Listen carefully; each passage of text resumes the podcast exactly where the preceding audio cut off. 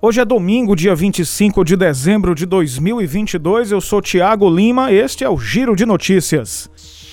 O jatinho do cantor cearense Wesley Safadão, avaliado em 37 milhões de reais, foi bloqueado pela justiça na quinta-feira. A aeronave foi pedida em uma batalha judicial iniciada em outubro. O grupo de clientes lesados pelo shake dos bitcoins, Francisley Valdevino da Silva, pediu o arresto da aeronave para ressarcimento das dívidas. O arresto é um confisco de bens do devedor. Na época, o cantor afirmou ter recebido o jatinho como garantia do retorno de um investimento investimento feito pela empresa dele. Em nota, a equipe de Safadão disse que foi surpreendida com o bloqueio do jatinho e que o cantor foi mais uma vítima do shake. Francisley Valdevino da Silva oferecia lucros altos para quem investisse em moedas digitais nas empresas dele.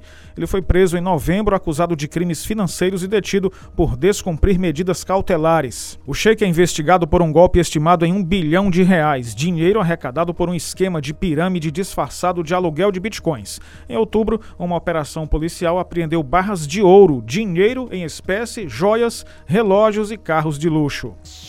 Um advogado maranhense de 54 anos de idade suspeito de se apropriar indevidamente de mais de um milhão de reais por meio de alvarás judiciais de clientes foi capturado no bairro Aldeota, em Fortaleza. A operação foi comandada pelas polícias civis do Ceará e do Maranhão. De acordo com a polícia, pelo menos 11 pessoas foram vítimas do homem que é de São Luís, no Maranhão. Ele deve responder pelo crime de apropriação indébita.